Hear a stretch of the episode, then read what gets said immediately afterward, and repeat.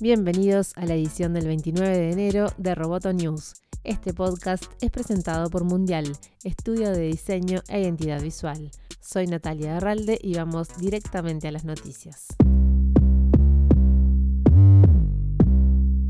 El Departamento de Justicia de Estados Unidos presentó 13 cargos contra la empresa china Huawei, dos compañías subsidiarias y su directora financiera Meng Wanzhou. Entre los cargos se encuentran acusaciones de espionaje comercial, fraude bancario y electrónico y robo de tecnología de la compañía T-Mobile. Meng Wanzhou fue arrestada en Canadá en diciembre a pedido de Estados Unidos. La denuncia alega que la compañía china engañó a Estados Unidos y a un banco global sobre su relación con las subsidiarias para realizar negocios con Irán. Otra acusación señala que la compañía robó la tecnología de T-Mobile utilizada para probar la durabilidad de los teléfonos inteligentes. Tanto Wancho como Huawei negaron las acusaciones que tensaron aún más las relaciones entre China y Estados Unidos.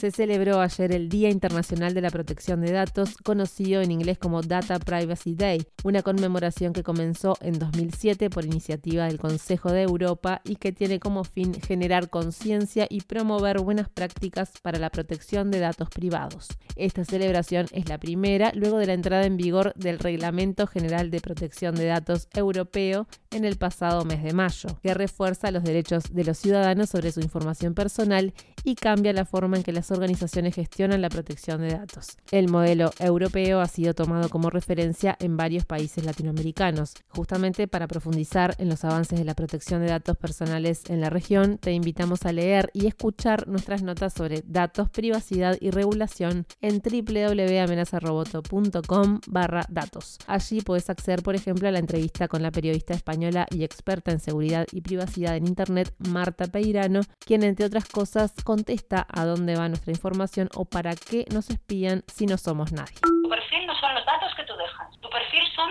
las cosas que se pueden aprender. No solamente usando tus datos y el sentido común, porque los algoritmos no tienen sentido común, sino usando tus datos y la estadística de los datos de los miles de millones de personas que están generando datos todos los días. Es decir, el conjunto de tus datos, más la estadística, más la perseverancia, más el machine learning que van aprendiendo de los algoritmos, eso es la información valiosa que tiene Google y Facebook sobre ti. Y esa información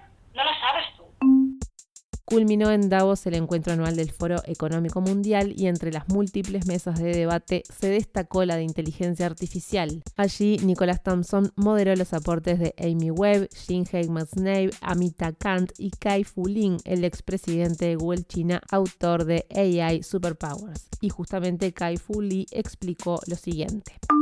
La inteligencia artificial se volvió poderosa en China no por la forma de gobierno del país, sino por la gran cantidad de datos que se tienen, el ecosistema altamente competitivo en donde el ganador puede quedarse con todo y porque hay mucho capital inversor.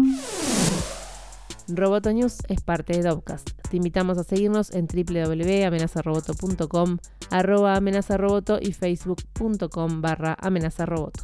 Hasta la próxima. Roboto Periodizo. Tech.